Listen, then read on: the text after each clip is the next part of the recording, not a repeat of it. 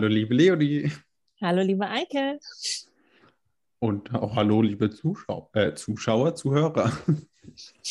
Willkommen zum Podcast Team Gay zurück. Ja, ähm, wir haben äh, uns vor anderthalb Jahren ungefähr entschlossen, einen Podcast zu machen und nehmen seitdem äh, ja relativ regelmäßig Folgen auf zu queeren Filmen, die wir dann im Podcast besprechen.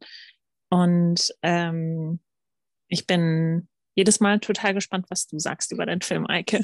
Und diesmal besonders. Ja, diesmal besonders, das stimmt. Ähm, wir haben diesmal einen indischen Film geguckt und haben uns dazu äh, einen besonderen Gast eingeladen, den grandiosen Host von dem Podcast In die Ohren, live aus Indien, jetzt dabei, der Lennart. Ja, hier bin ich. Hallöchen. Einladung. Ich freue mich. Ja, schön, dass du da bist, Lennart.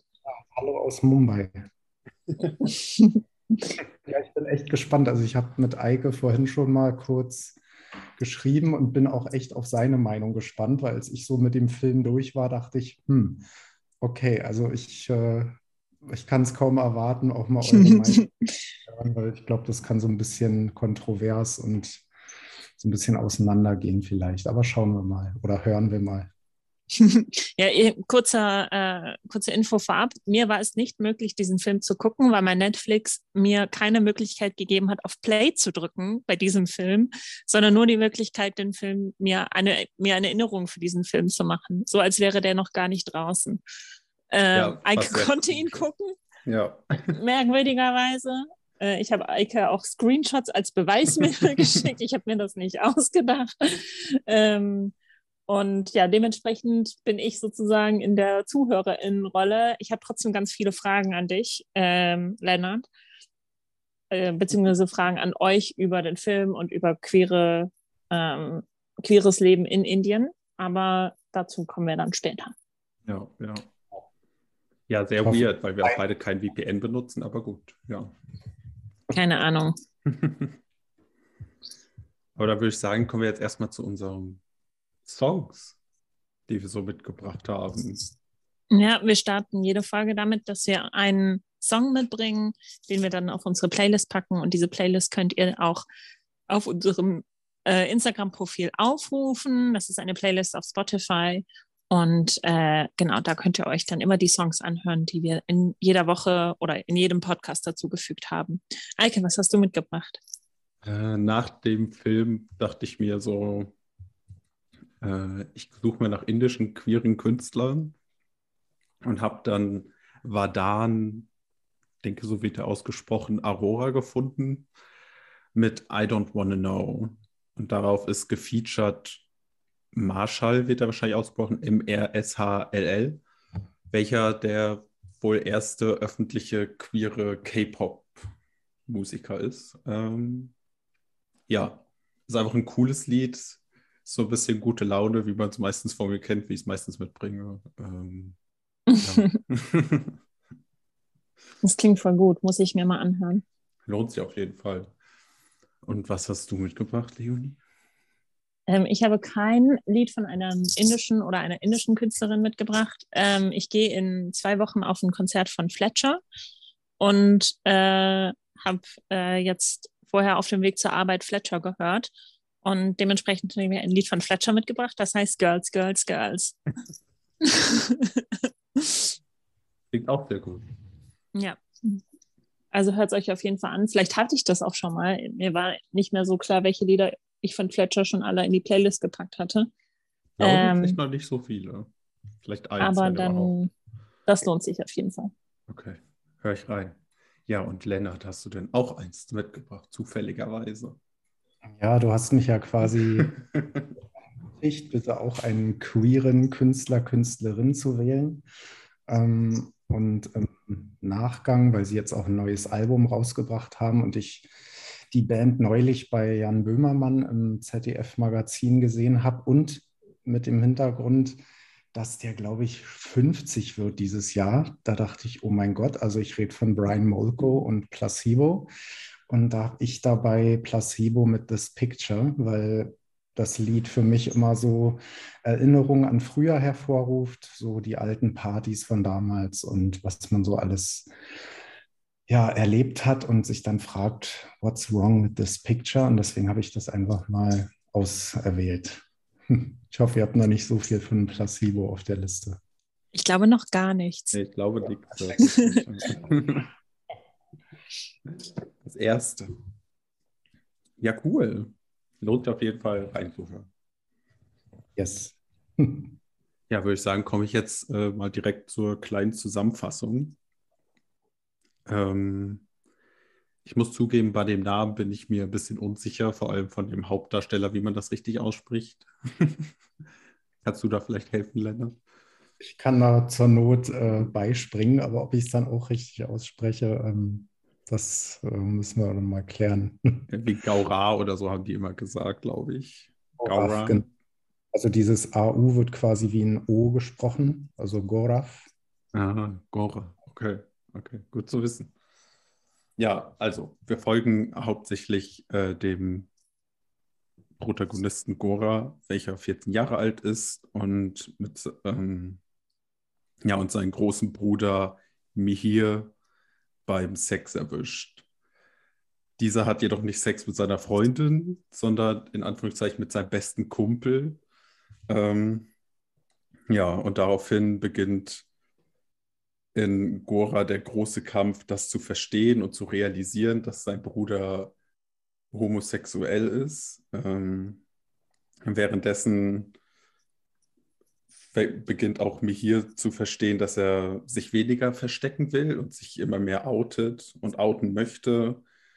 Dabei seine Freunde greifen das recht gut auf und unterstützen ihn und geben ihm dann ein gutes Supportsystem. Und als er sich dann bei seiner Familie und vor allem bei seinen Eltern outet, ähm, ja, sieht das halt ein bisschen anders aus. Die drehen ein bisschen sehr am Rad, suchen den Fehler in der Erziehung, sagen, dass der beste Kumpel, aka Mihirs Freund, Partner, ähm, ja, ihn verschmutzt hat, sozusagen, kann man so grob übersetzen.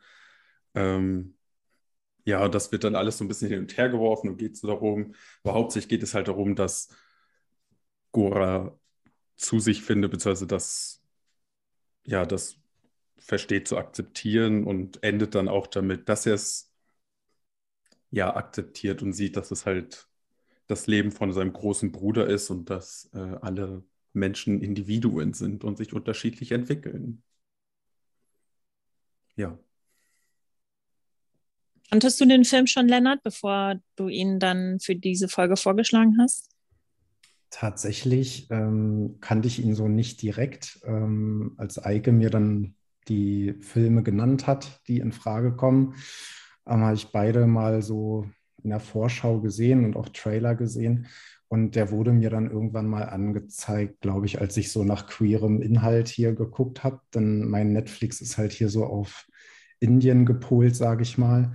Es gibt hier die Option, halt auch ein VPN zu nutzen, also so einen virtuellen ja, IP-Generator, würde ich es mal nennen, um dem Streaming-Anbieter vorzugaukeln, ich wäre in Deutschland. Das funktioniert ganz gut, aber ich denke mir dann so, dann schaue lieber originale Inhalte hier und schaue auch mal ein bisschen, was hier so in Indien läuft. Und ja, wurde mir mal angezeigt, habe ihn nie gesehen, aber bin dann jetzt mal dazu gekommen.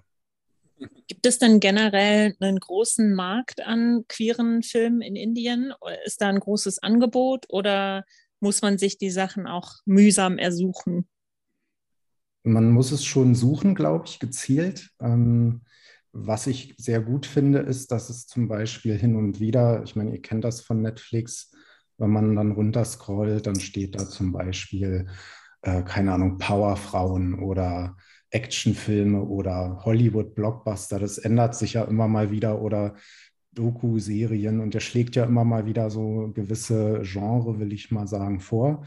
Und da taucht dann auch immer mal wieder auf ähm, Queer oder Gay and Lesbian TV-Content äh, Content und sowas. Das finde ich gut, dass es halt wirklich auch auf der Startseite steht. Ich weiß nicht, ob das jetzt wegen meiner, ähm, meiner Interessen dann da auftaucht oder ob es generell immer so ist. Man muss ein bisschen suchen, aber man kann schon sagen, dass es mehr wird und auch mehr Sichtbarkeit bekommt. Also ich fand, das hat man tatsächlich auch in dem Film gemerkt, dass das noch nicht so allgemeines Thema ist, was jetzt groß besprochen werden kann. Es war halt schon sehr in den Hintergrund gerückt. Und generell war der Film ja schon recht gesellschaftskritisch, was die indische, ja, das indische gesellschaftliche Ansehen angeht und so. Ja, genau. Also ich äh, will jetzt gar nicht da zu weit ausholen, denn ich finde, der Film hat durchaus Potenzial an vielen mhm. Stellen gehabt, gerade so diese kritischen Themen aufzunehmen. Eike, du hast ja den Film gesehen. Es gibt da diese Anfangsszene. Ähm, der Basketball ist ja dann auch so ein Thema. Ich finde zum Beispiel gut, dass man da nicht Cricket genommen hat, was ja hier so die Sportart Nummer eins ist. Und es ist ja nun auch mal ein Bollywood-Film. Das heißt, dass so viele Konflikte, die ja gerade die Jugendlichen so mit sich auskämpfen, die werden immer mit Musik und Tanz gelöst. Das ist halt einfach Bollywood, ne? da muss man halt einfach mal so ein bisschen sich reinversetzen. Das fand ich immer so ein bisschen schade, dass dann die Protagonisten irgendwie gerade mit sich beschäftigt waren und, und dann kam irgendwie ein Dialog, wo es dann gerade darum ging, zum Beispiel auch um das Outing und dann platzte aber so laute Musik rein und dann wurde getanzt und das passte dann irgendwie nicht so in die Szene. Das fand ich so ein bisschen schade, aber ich will auch gar nicht zu weit ähm, vorgreifen. Voll. Und ich fand auch immer, dass äh, dieser Bandaspekt von dem jungen Bruder und das Basketballteam von dem älteren Bruder immer wieder in den Vordergrund gerückt wurde. So, das war das viel Wichtigere als das zu sich selbst finden und das Outing an sich, hatte ich immer das Gefühl. Ja, genau. Das fand ich ein bisschen schade.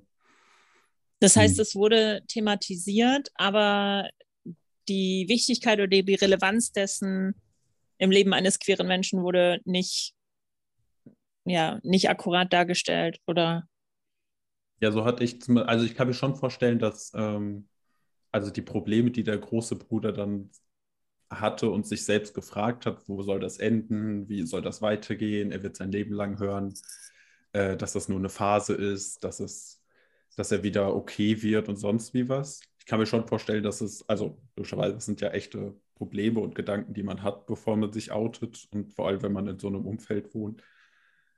Aber es war halt immer irgendwie so ein Hintergrund, wo ich finde, man hat halt gemerkt, dass einfach gesellschaftlich gesehen kein Film gemacht werden kann, wo das der krasse Mittelpunkt ist, weil dann würde mhm. es wahrscheinlich weniger Leute gucken. Könnte ich mir zumindest ja. vorstellen. Ja. ja, das ist ein guter Punkt. Ähm, also ich hatte immer so den Eindruck, wenn man das jetzt so in den Main-Plot drückt, irgendwie so, dass es nur um seine ähm, ja, um das Coming Out geht und seine Probleme und wem sage ich es und wie hätte man das in den Fokus gerückt, wäre es wahrscheinlich, glaube ich, nicht so angekommen. Und so hat man eben das so ein bisschen geschmückt. Ja, der 14-Jährige, der dann mit sich kämpft, mit seiner Liebe. Er hat ja selber auch so ein bisschen Struggle mit der Freundin, also die er dann gerne hätte und erobern möchte. Dann die Geschichte mit dem Bruder und dann die Band, wie das dann mit diesem Stück, mit diesem Lied, was sie dann performen, läuft. Also der hat ja so einige Dinge im Kopf. Und das hat man dann eben so in diesen Haupthandlungsstrang. Oh. Also es ging eher mehr darum, wie sich ein heterosexueller indischer Mann damit auseinandersetzt, dass ein Verwandter homosexuell ist. Gefühl. Ah, okay. ist das ähm, hast du das schon mal erlebt, Lennart, in, in Mumbai? Also diese Auseinandersetzung von heterosexuellen Menschen mit Queerness und die, ja, die, die Schwierigkeit, die diese Menschen dann damit haben? Oder bist du eher auf Offenheit gestoßen? Ähm, Im Film geht es ja, also das ist ja quasi so High Society von Neu-Delhi. Mhm. Also da wird auch so ein bisschen symbolisiert im Film Reichtum. Und ich glaube, da gibt es so eine Szene, da kommt der Gaurav nach Hause und dann denke ich erst, der läuft da durch irgendeinen Park. Ne, da ist so ein riesen Eingangstor und dann ist das alles, weiß ich, mit Blumen und verziert und so eine riesen Einfahrt. Ich denk, dachte erst, es wäre irgendwie Mahatma Gandhi Memorial oder war dann wirklich deren Einfahrt. Und ähm, die haben ja auch, glaube ich, einen Pool und ein riesen Grundstück und den mangelt es halt an nichts. Und ich glaube, so diese ja, privilegierte High Society, das ist bei denen halt so vorprogrammiert. Da wird dann auch die Ehepartnerin ausgesucht. Ähm, ne, also die haben ja da schon das Problem. Also man muss sich das immer so verwirklichen, dass zum Beispiel die eigene Partner- oder Partnerinfindung für indische Heranwachsende ähm, immer auch von den Eltern beeinflusst ist. Da geht es dann immer um Status, um Herkunft, äh, Religion. Und sich dann herein zu versetzen, wenn schon das, sage ich mal, mit dem anderen Geschlecht so schwierig ist und man da nicht wählen kann, wen man gerne hätte und das dann noch auf gleichgeschlechtlich ummünzen und denkt, oh Gott, was ist das dann erst für eine Belastung auch für die Heranwachsenden? Ähm, also Delhi ist da auch, glaube ich, noch mal ein bisschen altbackener, altmodischer, will ich mal nennen. Also hier in Mumbai ist es schon offener, finde ich. Ich glaube, wenn man neu nach Indien kommt, ist Mumbai ein guter ähm, Start irgendwie. Ähm, weil hier ist es alles ein bisschen bunter, ähm, toleranter, offener, muss ich schon sagen. Ich kenne auch hier mittlerweile ein paar Leute, die da auch ganz offen mit ihrer Queerness so umgehen, die feiern gehen, die das, weiß ich, zum Beispiel sich auch bunt zeigen ne? und ähm, weiß ich, mit, mit Grinder, Tinder, sonst wie offen umgehen. Ähm, ich glaube, es wird auch weitestgehend hier akzeptiert, aber eben in der Familie, das ist so, glaube ich, die Hauptschwierigkeit, sich da in der Familie so zu zeigen.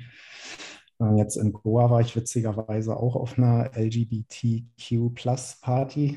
Das war ganz witzig. Ähm, da lag ich so am Strand und habe so den Wellen gelauscht. Naja, natürlich, ich meine, man kennt das, wenn man dann Single ist, dann guckt man mal, wie auf Dating-Apps hier so in der Umgebung.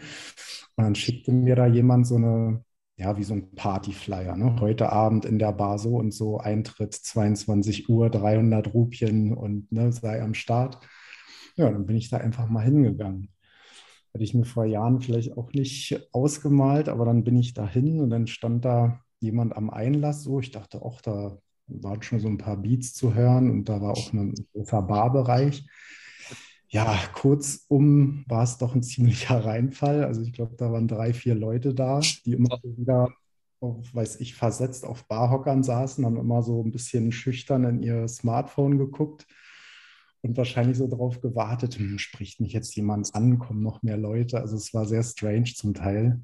Es war lustig, man hat ein bisschen Kontakte knüpfen können, aber wie gesagt, das war jetzt keine Party, leider keine 50, 60 oder mehr Leute. Das war ein bisschen schade, habe ich auch nicht mit gerechnet, wenn ich ehrlich bin. War eine schöne Erfahrung, das mal so zu sehen. es war halt auch ja, wirklich, eine, eine Kleinstadt in Goa. Also hätte man das halt irgendwie hier in Mumbai groß angekündigt, wäre es sicherlich anders ausgegangen. Wahrscheinlich. Man muss ja dazu auch sagen, Indien ist ja auch sehr groß und ähm, zwischen Nord, Süd, Ost und West bestehen ja auch viele kulturelle Unterschiede, sprachliche Unterschiede, religiöse Unterschiede. Von dem her ist es total nahe, also es ist mir sehr einleuchtend oder naheliegend, dass ähm, auch queere Repräsentanz oder queere Queerness einfach da unterschiedlich verteilt ist oder unterschiedlich zelebriert wird. Genau, das ähm, sind alles Gründe, die, die da reinspielen. Ähm, ich meine, ja, das Land ist riesengroß, dann die Sprachen, die Kultur, die dann schon mal hier und da unterschiedlich ist. Also wenn wir immer sagen, zum Beispiel, die Bayern sind alle so und die Franken sind so, von der Küste und die Ostfriesen so und so und die, der Westfale ist so. Äh, das ist hier nicht anders. Also ja, das klar. ist der, der aus Punjab ist so und die Gujaratis, die verhalten sich so. Also das ist alles Klischees und Schubladen und Vorurteile. Ja, ist leider so. Ähm, ja. Ja, ist hier halt schon extrem. Ich meine, 1,3 Milliarden Einwohner. Und was man halt auch vergisst schnell, das wollte ich auch noch zum äh, Film sagen, der ist ja, glaube ich, 2015 erschienen. Mhm. Und dieser Paragraph im Straf, also im indischen Strafgesetzbuch quasi, das gleichgeschlechtliche Liebe eben unter Strafe steht, der ist erst 2018 abgeschafft worden. Also drei Jahre nach Erscheinen oh, des Films. Was? Krass. Vier Jahre her, nicht ganz vier Jahre. Und auf so einer großen Zeitleiste sind vier Jahre halt nichts. Ja. Nee. ähm, ich war vor zwei Jahren das erste Mal hier und habe wenig Queerness hier erlebt. Und jetzt, wenn man hier mal so durch Nebenstraßen geht, da hängt dann schon mal da eine Regenbogenflagge. Also das Land braucht Mhm. lange. Das, das haben wir in Deutschland auch durchlebt mit Ehe für alle und was so dazugehört. Ja, und das Land hat halt einfach viele eigene andere Probleme, die auch Mhm. wollen und müssen. Und ja, mit der aktuellen Regierung wird wieder so ein bisschen so ein Religions- oder ich will mal, will mal sagen, hinduistischer Staat aufgebaut. Ähm, ja, wo, wo man schon so ein bisschen befürchtet, dass das so ein bisschen ähm, die Offenheit hier beeinflussen könnte. Aber muss man mal abwarten. Ja, ja. Gut, das kann ich mir sehr gut vorstellen. Dazu sehr passend fand ich dann, äh, fällt mir jetzt gerade so ein, als die in dem Film diese, äh, ich glaube, es war nach der ersten Band-Session, sind sie dann alle nochmal ausgegangen abends, um irgendwie zu Party zu machen, zu chillen, wie auch immer, wo sie dann ins Autohaus gefahren sind und äh, im Autohaus rumgehangen haben. Ja. Ähm, ja, da haben sie so einen sehr spaßigen Song im Hintergrund gehabt, das irgendwie To be sassy in Delhi is one hand on the wheel and the other one with the beer oder so.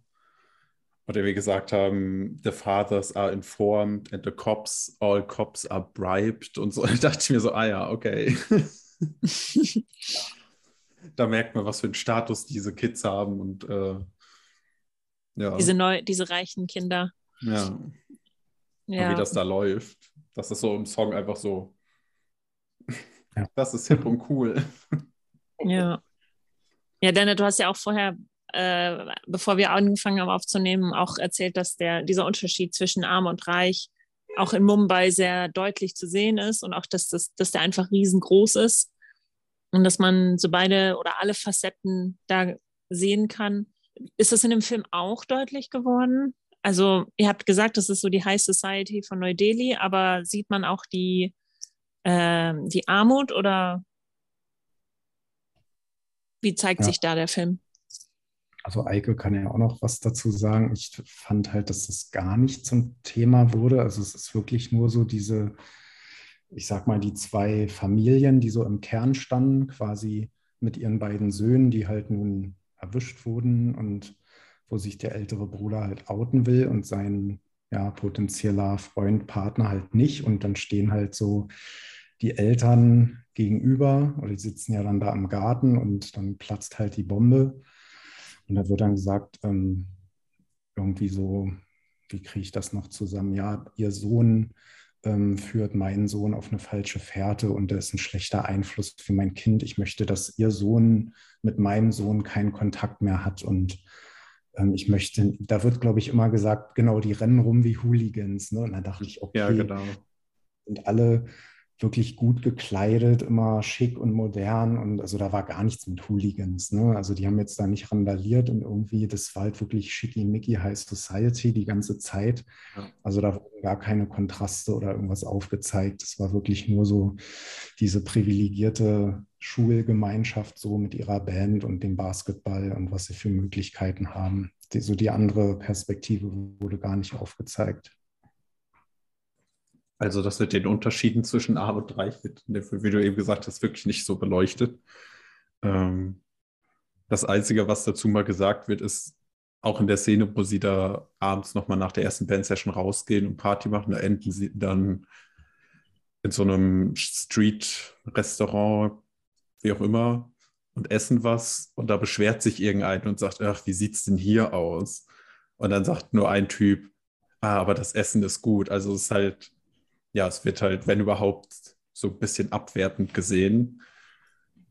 Und was man vielleicht auch dazu, was dazu vielleicht auch passt, zu dem ganzen Thematik des Films und wahrscheinlich auch zu ja, der Einstellung von vielen Leuten irgendwo, egal ob Inder oder nicht, äh, ist, dass der, ähm, der kleine Bruder sagt irgendwann, ähm, es ist immer für alle okay, bis es im eigenen Garten passiert, sozusagen. Also, ja, dass halt vieles akzeptiert wird, aber sobald halt für alle anderen ist halt okay, dass der große Bruder homosexuell ist, aber halt für die Familie nicht, weil es halt im eigenen Mhm. Garten ist, sozusagen. Kommt die kann- Familie dann am Ende dann damit klar? Das weiß man nicht. Also der kleine Bruder schon. Weil ganz am Ende kommt er irgendwie zu diesem Basketballspiel, nachdem der große Bruder aus dem Team geworfen wurde. Ähm, ja, und der umarmt ihn dann und dann ist der Film halt zu Ende. Ob die Eltern, was die Eltern sagen, tun, machen, weiß man jetzt nicht wirklich, außer ich habe es verpasst. Also ich, ich ähm, will da gar nicht schon zum Ende springen, aber das, ich habe ja diese vertanen Chancen angesprochen. Ähm, auch da in diesem Restaurant, wo die dann sitzen und da sagt ja einer irgendwie so abfällig, ja, das ist ja total schwul. Mhm. Und dann wie es in dem großen Bruder arbeitet, der guckt so, oh Gott. Ne? Und hier hätte doch der Plot schon irgendwie aufgegriffen werden können. Nee, das wird dann so überspielt. Ja. Äh, ja, ähm, wie wie äh, reißt man eigentlich ein Mädchen auf? Das werde ich euch jetzt mal erzählen. So, ne? Und also so, so, da wird das so peinlich überspielt. Vielleicht sollte das auch bewusst so sein, aber ich fand das halt irgendwie schlecht gelöst. Voll, voll. Einfach nur so überspielt und dann war die Szene zu Ende.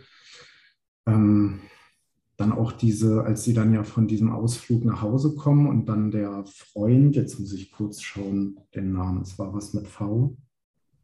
Ähm, Varun, genau, Varun, quasi der Freund von dem hier, von dem größeren Bruder, der trifft ja dann auch seinen Vater und er sagt, ja, guck mal auf die Uhr, es ist viel zu spät und warum kommst du jetzt erst nach Hause? Ja, da sollte natürlich so diese strenge Art durchkommen, so der dominante Vater, so ein bisschen Patriarchat und so. Und die Familie von dem Gaurer, von dem Mihir, das ist ja, also man hat ja am Anfang so den Eindruck, das sind voll die Verständnisvollen und der Vater, der macht ja am Anfang auch mit mit der Band und spielt da so ein bisschen Gitarre und man merkt so, ah, das ist so der coole Daddy, ne? Also Ja. der verständnisvolle, der lockere Vater. Das wird auch gar nicht aufgegriffen. Ja, und dann kommt dann später so der Konflikt mit dem Sohn, als er dann quasi sich outet. Und dann ist er nur so bockig, liegt dann so im Ehebett so seitlich und, und schickt seinen jüngeren Sohn ins Bett. Und ich finde, hier hätte man mal irgendwie so einen Konflikt aufzeigen können oder dass der Vater sich irgendwie damit beschäftigt. Äh, nee, fand Ja. ich einfach nicht schlecht. Ne? Da hätte man irgendwie, der hat dann plötzlich so eine 180-Grad-Wendung gemacht. Ähm, da hätte man noch irgendwie so ein bisschen Konfliktpotenzial schaffen können, noch irgendwie so eine Szene zeigen können. Die Mutter, die hat ja so ein bisschen auch verständnisvoller gemacht, aber da, ich meine, will jetzt auch nicht vorweggreifen, das sage ich hier irgendwie ständig gerade, aber so mein, meine Szene des Films war ja dann wirklich die Mutter, die dann da, ich glaube, zum Laptop oder Tablet greift, how to fix my gay son. Und da dachte Ja. ich so, okay, jetzt, ne, jetzt haben wir hier einen Punkt erreicht. Ähm, aber auch da wieder ne, wird nicht angesetzt. Einfach wird nur die Szene gezeigt, wie sie da googelt. Ja, das war's dann. Ne? Und Aber es wird nicht, wird nicht irgendwie aufgelöst, indem, dass sie vielleicht mal ein Gespräch hat mit einer, mit anderen Eltern und die sagen, das ist doch vollkommen in Ordnung und sie das dann merkt, sondern es ist wird nur diese Google-Suche gezeigt und dann wird das nicht mehr thematisiert. Genau. Ähm, Durchgerusht irgendwie so. Da will man dann zeigen, okay, sie hat ein Problem damit, der Vater hat ein Problem damit, der andere Bruder, der Jüngere sowieso schon. Am Anfang dachte ich ja, er hat ein Problem damit, weil er zu ihm aufblickt und er ihm halt Tipps gibt, wie reiße ich Frauen auf. Dann erfährt er, oh Gott, der war mit einem Mann im Bett und jetzt bricht die Welt zusammen. Dann ist dann plötzlich aber wieder dieser Twist drin, dass er offenbar doch nur sauer auf ihn ist, weil er eben schwul ist. Deswegen denke ich so, okay, man hätte ja da auch irgendwie Mm, einen anderen Strang wählen können, dass er halt wirklich ne, größerer Bruder und ich, er, er blickt zu ihm auf, aber das wurde auch irgendwie vertan, diese Chance. Also es wurde nicht so, so in die Tiefe, es ist nicht so in die Tiefe gegangen, wie es angebracht wäre. Genau. Ähm, Mhm. Ich muss zum Beispiel an diesen Film denken, ich komme leider nicht auf den Titel gerade, ähm, wo sich auch so ein junger Typ outet. Und ich glaube, Sigourney Weaver spielt die Mutter und die ist so übelst streng christlich und ähm, geht zur Kirche und macht richtig so, ähm, ja, demonstrativ so anti-Gay-Rights und sowas. Und dann erfährt sie halt, oh Gott, mein eigener Sohn und der stürzt sich ja dann von der Brücke. Und sie wird dann zur Gay-Rights-Aktivistin. Ich meine, so weit muss man ja im Film gar nicht gehen, um Gottes Willen, zumal das 2015 in Indien auch so, so gar nicht denkbar wäre. Aber so auch wieder so in, die Luft geschossen irgendwie, ne? So, mm. how to fix my gay son. Ja, aber wie? Wie will sie fixen und warum und ne? nichts. Mm. Hast du das auch so wahrgenommen, Eike? Ja, also wie wir eben schon gesagt haben, das ist halt alles immer nur so angekratzt. Und das ist halt mm. nicht das Hauptthema. Das Einzige, was der mich hier irgendwann dazu sagt, ist äh, Fake Liberal oder Fake Ass Liberal People oder irgendwie sowas. Damit meinte halt seine Eltern, dass sie halt so nach außen hin so easy peasy wirken, aber eigentlich gar kein Verständnis für irgendwas haben.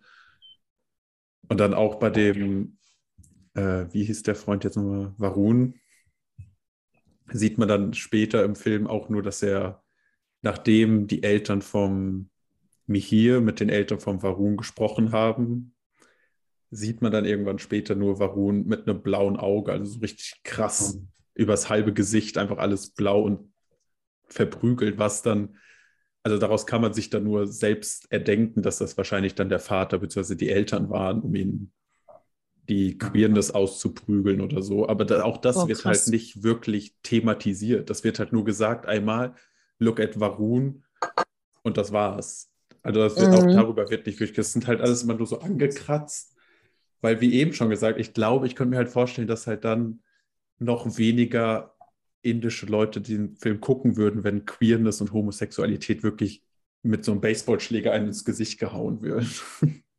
Also es ging wahrscheinlich in dem Film eher darum, um den Struggle, wie die Familie das verarbeitet, als um ja die Queerness des Hauptcharakters eigentlich, oder?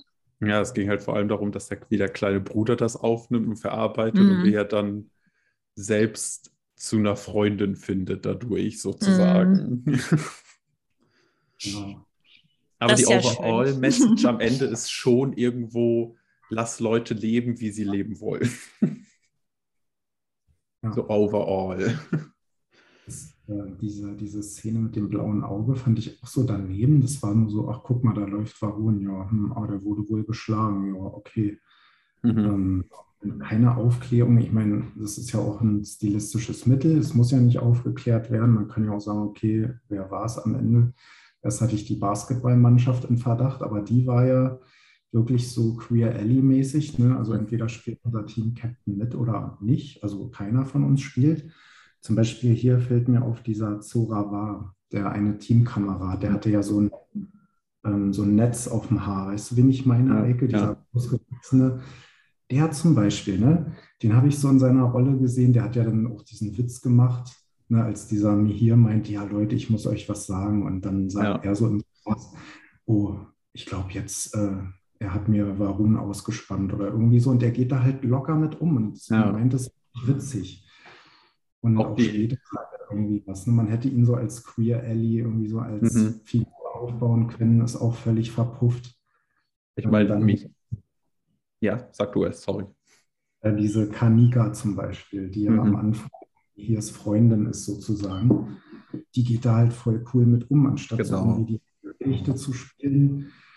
Ich rede nicht mehr mit dir und wir waren doch eigentlich ein Paar und wie kannst du? Nee, sie geht sogar noch mal hin. Sie ist die Einzige, die auch den, den Gaura fragt, wie geht es dir eigentlich so damit? Auch das, dieser Dialog wird auch abgewürgt, auch durch Musik, glaube ich. Hm. Findet auch nicht statt. Dann geht sie ja zu mir hier hin und sagt, Mensch, wann, seit wann weißt du das eigentlich? Wie hast du das rausgefunden? Auch da wieder, wo ein Dialog sich so aufbaut, da wird dann auch einfach wieder laute Musik eingespielt und es wird so ein bisschen musical-mäßig verarbeitet. Finde ich auch wieder so schade.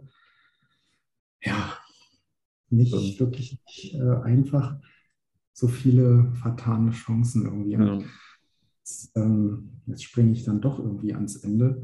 Aber da ist dann dieser Band-Contest irgendwie, da tritt diese Schulband auf und gleichzeitig mhm. hat der Bruder aber irgendwie sein Basketballspiel des Lebens, wo ich so auch ja. denke, passt auch nicht. Also Drehbuch völlig versagt. Da hätte ich doch dann irgendwie, um diese Spannung aufzubauen, erst die Band auftreten lassen oder sagen wir mal, das Basketballspiel ist dann irgendwie später oder so.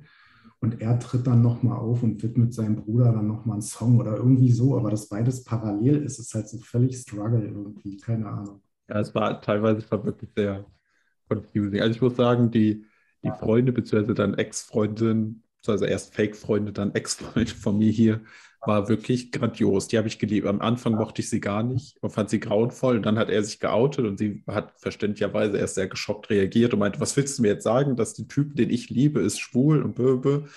Aber dass sie dann direkt am nächsten Tag wohl, denke ich, war der nächste Tag direkt wieder zu ihm ist und mit ihm darüber geredet hat und wie es ihm so geht und dann ihn auch sozusagen aus dem Zimmer gezerrt und einfach rausgegangen ist und einfach mit ihm ein bisschen darüber gequatscht hat. Auch wenn das auch nicht so viel Gespräch oder so viel Thema war, wie es hätte sein können. Aber das fand ich halt schon irgendwie ziemlich cool, weil es halt schon, ja, einfach Größe zeigt. Und ich meine, die sind alles Highschooler, ne? die sind so in der 12. Klasse, also ist schon, ja. Das fand ja, ich sehr, ich, sehr cool. Da wollte ich dich noch fragen, Eike, da gab es ja die Szene, als die ähm, quasi angehimmelte von Gorav ähm, mhm. da in seinem Zimmer auf ihn wartet. Und es ist ja da alles so im Kerzenmeer und voller Lichter und sie sitzt dann da so auf dem Bett und wartet auf ihn. War das echt? War das irgendwie ich dachte ja immer so, das wäre irgendwie eine kurze Traumsequenz, das, was er sich gerade so ausmalt, aber irgendwie vom Plot her war es ja dann wohl doch ein echter Dialog, keine Ahnung. Also das fand ich so sehr übertrieben kitschig gemacht. Na ja, gut, ist halt Bollywood, aber wie hast du das ja, gesehen? Ja. ja, war schon ein bisschen komisch, vor allem weil sie ja Bandprobe hatten und sie konnte ja nicht, also der junge Bruder ist ja dann von der Bandprobe, hat sich ja einfach verpinkelt, weil er einfach keinen Bock drauf hatte, weil er ja so viel Stress hat damit, dass sein großer Bruder schwul ist. Und das konnte sie ja gar nicht wissen, dass er darauf keine Lust hat und geht. Und somit steht sie da plötzlich in dem Raum, in diesem Kerzenmeer, in diesem kleinen, recht kleinen Raum. Muss wahrscheinlich auch ultra heiß da drin gewesen sein, wenn das alles echte Kerzen waren. Ähm, ja, aber war schon ein bisschen, ein bisschen too much für so ich meine, der kleine Bruder ist 14, das heißt, sie ist wahrscheinlich dann auch 14 für so eine 14-Jährige. Ist schon, ja, hart kitschig romantisch. Ich habe nicht, nicht verstanden. Er sagt ja vorher, oder er offenbart ihr ja irgendwie, ja, ich mag dich doch mehr und so. Und dann wartet er nur darauf, dass sie auch Ja sagt. Und dann mhm. sitzt sie da und die Kerzenlichter und alles. Und er sagt dann, nee, ich kann gerade nicht. Ja. Ne? Also nur weil der Bruder sich da irgendwie. Ja, weil ihn das halt so fertig macht, dass der Bruder schwul ist, da kann er nichts anderes tun. Er sagt ja auch irgendwann, als, als äh, Michir sich dann vor seinen Eltern auto und er dann kurz mit seiner Mutter darüber redet, sagt er auch irgendwie, ich bin doch erst 14. Ich sollte doch nur sowas wie Hausaufgaben und Tests im Kopf haben und nicht, dass mein Bruder schwul ist und er versucht ständig mit mir zu reden. Ich weiß gar nicht, was ich sagen soll. Was soll ich denn sagen, wenn er mit mir reden will? Und ich dachte mir so, oh mein Gott, also ich kann es ja verstehen, dass es vielleicht wirklich verrückt ist, wenn sich plötzlich eine out in so einer super traditionellen Glaubensfamilie oder wie auch immer, aber meine Güte, am Ende des Tages ist es halt eigentlich nicht dein Bier, vor allem wenn du nicht der, also vor allem wenn du nur der kleine Bruder bist. Ja, ich ähm, gebe zu, als du mir dann das, ähm, die Filme geschickt hast, dann so halt den Plot, worum es so in einigermaßen oder worum es so in etwa geht, dachte ich so, Moment, okay, das ist der Plot und das ist aber der Hauptcharakter ist quasi der Bruder und aber das Outing ist quasi der ältere Bruder und um den geht es aber eigentlich nur so temporär.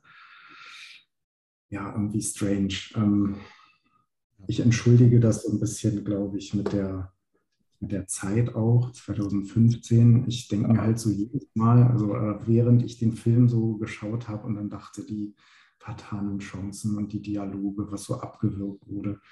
Wenn man diesen Film jetzt nochmal so auf, aufarbeiten würde oder ihn so bringt, dass er in die heutige Zeit passt, ja, vielleicht mit ein bisschen anderen Fokus, könnte ich mir sogar vorstellen, dass der richtig gut ankommen würde.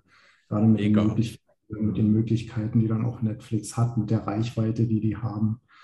Ich meine, das ist sieben Jahre her. Ne, und ich habe jetzt schon in den zwei Jahren, die ich hier bin, da schon so einen leichten Wandel erlebt. Also ja. Nee, voll und ganz. Mehr drin. Ja, das ist ja bei ganz vielen Filmen so, die in den letzten zehn Jahren entstanden sind, dass man sich jetzt auch denkt, das könnte jetzt sogar noch besser gemacht werden. Mhm. Und die Filme, die vor 20 Jahren entstanden sind oder die Filme, die Homosexualität in den 90ern darstellen, beziehungsweise in den 90ern produziert wurden und sich mit Homosexualität beschäftigen, da denkt man sich jetzt, okay, könnte das jetzt so, jetzt wäre das noch viel besser. Ja, ähm, ja. Weil das einfach immer, ja, wie du schon gesagt hast, ist einfach im Kontext der Entstehungszeit zu sehen. Und ähm, wenn 2015 Homosexualität noch, wenn ich das jetzt richtig verstanden habe, illegal war in Indien, also es war sozusagen strafbar. Genau. Dann mhm. äh, ist der Film wahrscheinlich, ja, wie ihr beide auch schon gesagt habt, musste wahrscheinlich, die mussten wahrscheinlich super vorsichtig sein, damit der Film überhaupt genehmigt wird, weil es gibt ja auch immer bestimmte Gremien, die überhaupt erst einen Film naja, von, von der Produzier, von der Produzentenfirma, also äh, Produktionsfirma, ähm, muss ja auch ein Film erstmal angenommen werden und da, das Gremium entscheidet ja ähm, basierend wahrscheinlich auf irgendwelchen Vorgaben und wenn dann ein Thema wie Homosexualität, was 2015 noch illegal war, hochkommt, dann mussten die wahrscheinlich so vorsichtig sein wie möglich, damit dieser Film überhaupt entstehen kann. Es ist halt schade, dass dann der Fokus so auf dem Bruder ist und nicht auf dem eigentlichen, äh, auf der eigentlich queeren Person, weil ja, also ich habe den Film ja jetzt nicht gesehen und ich weiß auch nicht, ob ich ihn jemals gucken werde, also gucken kann, weil Netflix mir das verweigert. ähm, ähm, aber ähm, für mich als queere Person ist es immer total anstrengend, wenn heterosexuelle oder heteronormativ lebende Menschen sagen so, ja, aber es ist schon richtig schwer für mich, weil äh, das geht ja gegen meine Prinzipien oder ähm, ich komme damit nicht so gut klar. Das finde ich immer schwierig. Ich habe dafür immer wenig Empathie, weil das ist ja nicht deren Struggle, das ist mein Struggle. Und äh, wir als queere Personen sind halt schon durch so viel Selbstreflexion gegangen. Und dann finde ich es immer anstrengend, Menschen zu begegnen, die das noch nicht getan haben. Also die ähm, diese, dieses Auseinandersetzen noch nicht durchgemacht haben. Und ähm, ja, wenn, wenn sie das dann so persönlich nehmen. Es ist ja, es geht mir ja nicht darum, dass jetzt alle Menschen äh, eine Form von queer werden, sondern einfach, dass queere Menschen ihren Platz haben und dass ich meinen Platz habe. Und dann finde ich das anstrengend, wenn cisgender, heterosexuelle Männer oder Frauen ähm, sich da so das herausnehmen, das als ihren Struggle darzustellen. Ich hatte da auch äh, neulich eine Auseinandersetzung mit jemandem auf Instagram, der meinte dann, was wollt ihr denn noch? Ja, das fand ich so. Was wollt ihr denn noch? Ja, ihr dürft doch jetzt heiraten. Was wollt ihr denn noch? Und ich gemeint, du, wir nehmen euch doch gar nichts weg. Ne? Nur weil wir jetzt ein Recht mehr haben, heißt das nicht, dass bei euch irgendwo was weggenommen wird. Das, mhm. das verstehe ich immer nicht, diesen, na, Hass will ich es auch nicht nennen, aber immer diese abfälligen Kommentare, so, ja, was wollt ihr denn noch? Warum, warum gibt es denn da noch ein CSD und da noch eine Parade und da noch eine Demo? Ich denke, ja, weil wir immer noch nicht so weit sind, solange schwul immer noch ein, als Beleidigung durchgeht, sind wir immer noch nicht am Ziel, nicht am Punkt. Ja, und vor allem, wie man sieht, das haben wir auch in anderen Folgen auch schon mal gesagt, in denen wir Filme aus ähm, anderen Ländern besprochen haben, ähm, also vor allem nicht westeuropäischen Ländern. Ähm, es geht ja auch darum, dass ich bin queer in Deutschland und bin hier sehr sicher und ähm, fühle mich auch wohl und auch akzeptiert in der Gegend, in der ich wohne. Ähm, aber ähm, trotzdem ist vor zwei Wochen ein Transmädchen, äh, mit, die ist 13 gewesen oder ist 13 und ist in einem Park bei mir in der Nähe verprügelt worden von drei gleichaltrigen Jungs. Die waren auch 13. Und dann wurde sie da im Park am, im Friedhof liegen gelassen. Und das ist, das zeigt mir, nee, wir sind noch nicht so weit. Also ich, ich fühle mich sicher, aber das bedeutet nicht, dass ähm, die andere queere Personen sich hier auch sicher fühlen können. Und es ist einfach noch, wir sind noch nicht so weit. Hm. Ich habe auch jetzt hier aus dem Ausland, äh, natürlich konsumiere ich hier Nachrichten immer so ein bisschen anders oder vielleicht mit zeitlichem Abstand. Ähm, aber als hier die, die Tessa Ganse war ähm, im Bundestag, also es ist ja das Zentrum der Demokratie bei uns, und die wird da angefeindet, da wird gelacht, da wird gesagt, nee, sie ist ja aber eigentlich ein Mann. Also ich habe richtig, mir kam so der Schauder über den Rücken. Ich dachte, das gibt es doch nicht. Also bei uns im Zentrum der Demokratie, dass da die, eine, eine Transfrau da so angefeindet wird und ja nicht ja. nur mal ne, AfD typisch, klar könnte man sagen, okay, das waren jetzt zum Teil auch äh, Mitglieder anderer Fraktionen, die sich da lustig gemacht haben und so. Ja. Ich mir so, es ist noch ein verdammt langer Weg. Ja. Ja, total. Und das geht einfach einher mit allem. Also ähm, Demokratie bedeutet leider nicht gleich Gleichheit für alle oder gleiches Recht für alle. Und dafür müssen wir eigentlich einfach weiter kämpfen. Weil Demokratie ist das, dass wir dafür kämpfen können. Hoffentlich. ja, voll und ganz. Man sollte nicht warten, sich erst um so Sachen zu kümmern, bis es sozusagen im eigenen Garten ist. Ja, das war jetzt eine wunderbare Referenz zum Film. Vielen Dank. du bist auch stolz drauf, ne? Ja, habe ich jetzt auch nur die letzte halbe Stunde drüber nachgedacht, wie ich das reinbringe. Ich kann auch die Brücke gut schlagen, weil ja in dem letzten Musikstück im Film heißt es ja Bolenge. Und ich bin jetzt äh, nicht dabei, Hindi wirklich zu lernen, aber ich kenne jetzt doch so ein paar Worte und Bolenge heißt so viel wie wir sprechen, ne? wir, wir sind laut. Und ähm, also es gibt eigentlich keine bessere Abschluss. Botschaft des Films, auch wenn halt ne, trotz der ganzen Kritik, aber dieses so, wir machen uns lautstark, wir machen uns bemerkbar, wir sprechen es an und darum geht es eigentlich. Ne? Auch jetzt äh, für uns, sage ich mal in Anführungszeichen, immer sichtbar sein, laut sein. Genau. Ja, ich werde mir jetzt auch, ähm, ich werde das in den nächsten Tagen machen, meine Freundin und ich werden so eine Transflagge malen oder äh, malen, äh, Transrechte sind Menschenrechte und das werde ich in mein Fenster hängen, weil der Park, yeah. in dem das passiert ist, der Park, in dem das passiert ist, ist ganz, ganz nah bei mir. Und also zehn Minuten zu Fuß, fünf Minuten zu Fuß. Und ähm, ich finde es schrecklich, dass es in meiner Nachbarschaft so passiert ist.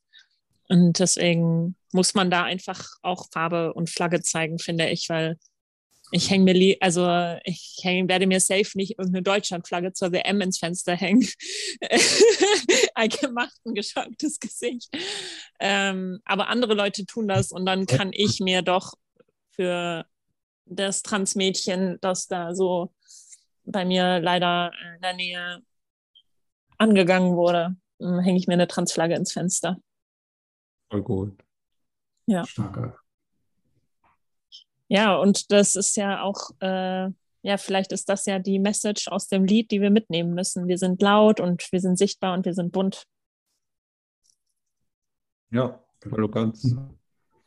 Wir haben, wie vorhin schon einmal gesagt, so die Overall Message ist ja des Filmes schon so, jeder soll so leben, wie er leben möchte und äh, kein anderen sollte sich darüber beklagen. Ich habe zum Beispiel auch, wo es sehr um Sichtbarkeit geht, ich weiß nicht, ob man das jetzt hier sieht. Ähm, mhm. Ähm, oh. Ah. Der Lennart zeigt uns gerade ein Regenbogenarmband. Genau. Das ist auch total schön geflochten. Ja.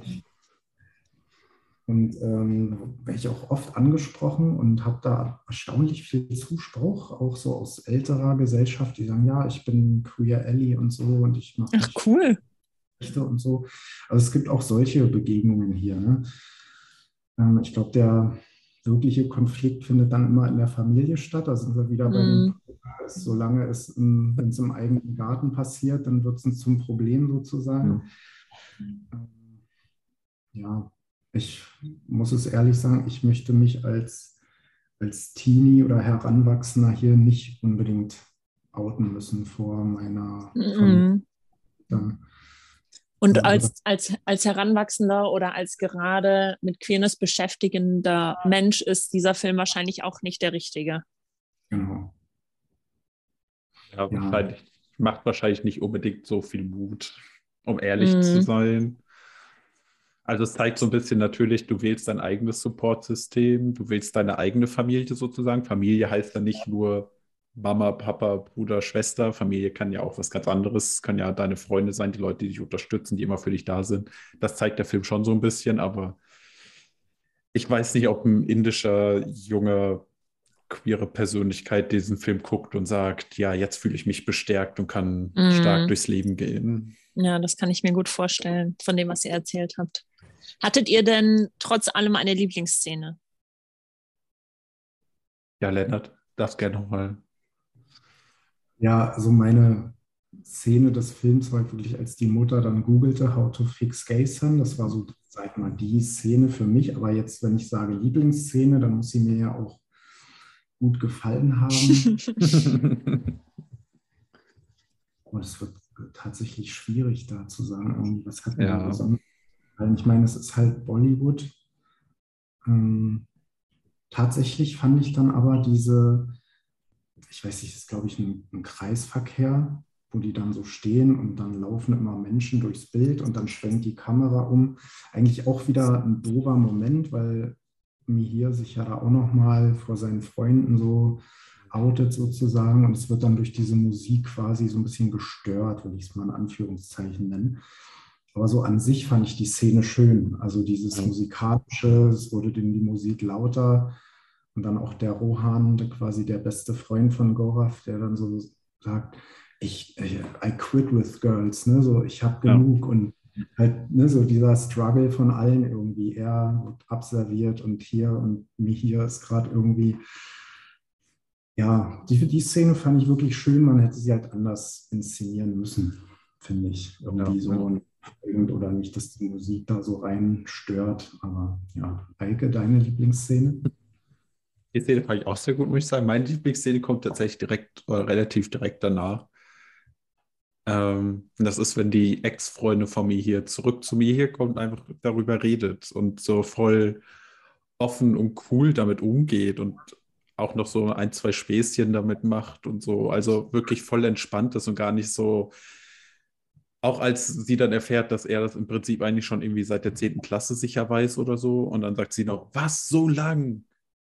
Aber das ist alles trotzdem easy. Da rastet sie gar nicht aus, obwohl die ja auch schon länger zusammen waren. Und sie hätte ja auch jegliches Recht zu sagen, wie kannst du nur, was hast du mir angetan, seit Jahr oder seit Monaten, seitdem wir zusammen sind, spielst du mir was vor und du bist gar nicht der, der dir folgt. Aber es ist sie gar nicht und sie ist einfach voll cool und entspannt und einfach, ja, die Queen der, des Films. Stimmt. Ja, sie ist einfach echt locker damit umgegangen. Und das war halt eine der wenigen Charaktere so im Film, finde ich, die das hätten wir irgendwie tragen können. Ne? Hm. Voll. Ja, dann hoffen wir einfach darauf, dass in ein paar Jahren eine neue Version des Films oder ein komplett anderer Film entsteht, der Queerness in Indien viel vielfältiger und dreidimensionaler darstellt und vor allem mit Fokus auf den queeren Menschen. Ja, voll und ganz. Also Timeout 2 würde ich gucken, wenn die dann mich hier in den Mittelpunkt stellen und irgendwie wie er mit seinem... Wie er dann im College ist. ja, mit Varun im College ist und das Leben durchgeht oder so. Also voll und ganz. Ja. Oder halt völliger Plot-Twist, er hat dann Frau und Kinder. Wäre auch spannend zu sehen, bestimmt. So eine Konversionstherapie gemacht. oh mein Gott. Das wäre ein harter Film. Aber ja. In Indien gibt es alles. Also. Ja, ich glaube, da könnte man auch wahrscheinlich noch mehr, viel mehr Podcast-Folgen damit füllen, mit dem, wie ähm, queeres Leben in Indien ist. Aber du hast ja auch selber den Podcast in die Ohren. Genau. Und äh, ja, den könnt ihr euch auch auf Spotify anhören, richtig? Genau, ich habe äh, müsste auch mal wieder ran und eine Folge. Ich habe schon so ein bisschen was vorbereitet, weil jetzt ja auch wieder auf Reisen war und das also ich spreche da quasi über meine ähm, persönlichen Erlebnisse, will ich mal sagen, ob es Reisen sind, so Anekdoten, was einem so widerfährt, was sind so ähm, typische Problemchen, auf die man treffen kann, was sind hier und da vor allem im Alltag Unterschiede zum Alltag in, in, in Deutschland halt und ähm, das arbeite ich da so ein bisschen auf. Ist bei Spotify auf jeden Fall verfügbar, Apple Podcasts, Google, überall, wo es gute, äh, tolle Podcasts gibt, so wie euren. oh. Oh. Ja, lohnt Ja, sich es hat auf jeden, auf jeden Fall Fall- reinzuhören bei dir. Und es hat total Spaß gemacht, mit dir diese Folge aufzunehmen, Lennart. Du darfst gerne wiederkommen. Mhm. Ähm, ich fand auch deine Perspektive und deine Kommentare sehr spannend und ich glaube, unsere ZuhörerInnen ähm, werden sich da mir anschließen. Ja, es hat mich sehr gefreut. Ähm, Ich hatte da mal mit, mit Eike mal so drüber gesprochen. Äh, Mensch, ach, du, du jetzt auch im Podcast-Business und so. Und dann hat jetzt irgendwie, ja, lass mal so ein Crossover irgendwie machen und vielleicht kann man ja mal irgendwann, wenn so indisch-queerer Film irgendwie und jetzt hat es funktioniert. Jetzt hat es funktioniert. Und wir sehen uns auf jeden Fall wieder für Timeout 2.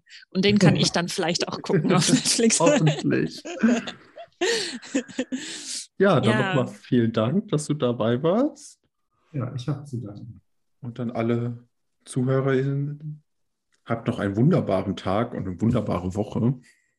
Genau. Guckt äh, definitiv auf Spotify, dass ihr da Lennart findet. Der Podca Podcast heißt In die Ohren. Und ja, wir freuen uns, wenn ihr uns in zwei Wochen äh, wieder begegnet und äh, eine neue Folge mit uns hört. Genau. Genau, und da möchte ich noch ein indisches Sprichwort einwerfen. Äh, am Ende wird alles gut und wenn es noch nicht gut war, dann war es auch noch nicht das Ende. In dem Sinne. Oh, das sind Ah. sehr schöne. Und das kann sich ja auch auf, das bezieht sich, kann man sehr gut auf Queerness beziehen, weil wir sind noch nicht am Ende. Es ist noch nicht alles gut mit queeren Rechten. Ähm, und das bedeutet auch, es ist, wir dürfen noch weiter kämpfen. Macht's gut. Damit.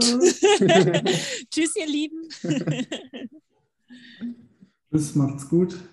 Äh, Tschüss. halt kein Wort für Tschüss, deswegen, oder auch für Auf Wiedersehen. Ja, deswegen kann man nur Tschüss. sagen, bis dann. Adios. Ein kleiner Disclaimer von uns am Ende. In diesem Podcast erzählen wir euch von queeren Filmen und stellen uns und euch schlaue Fragen dazu.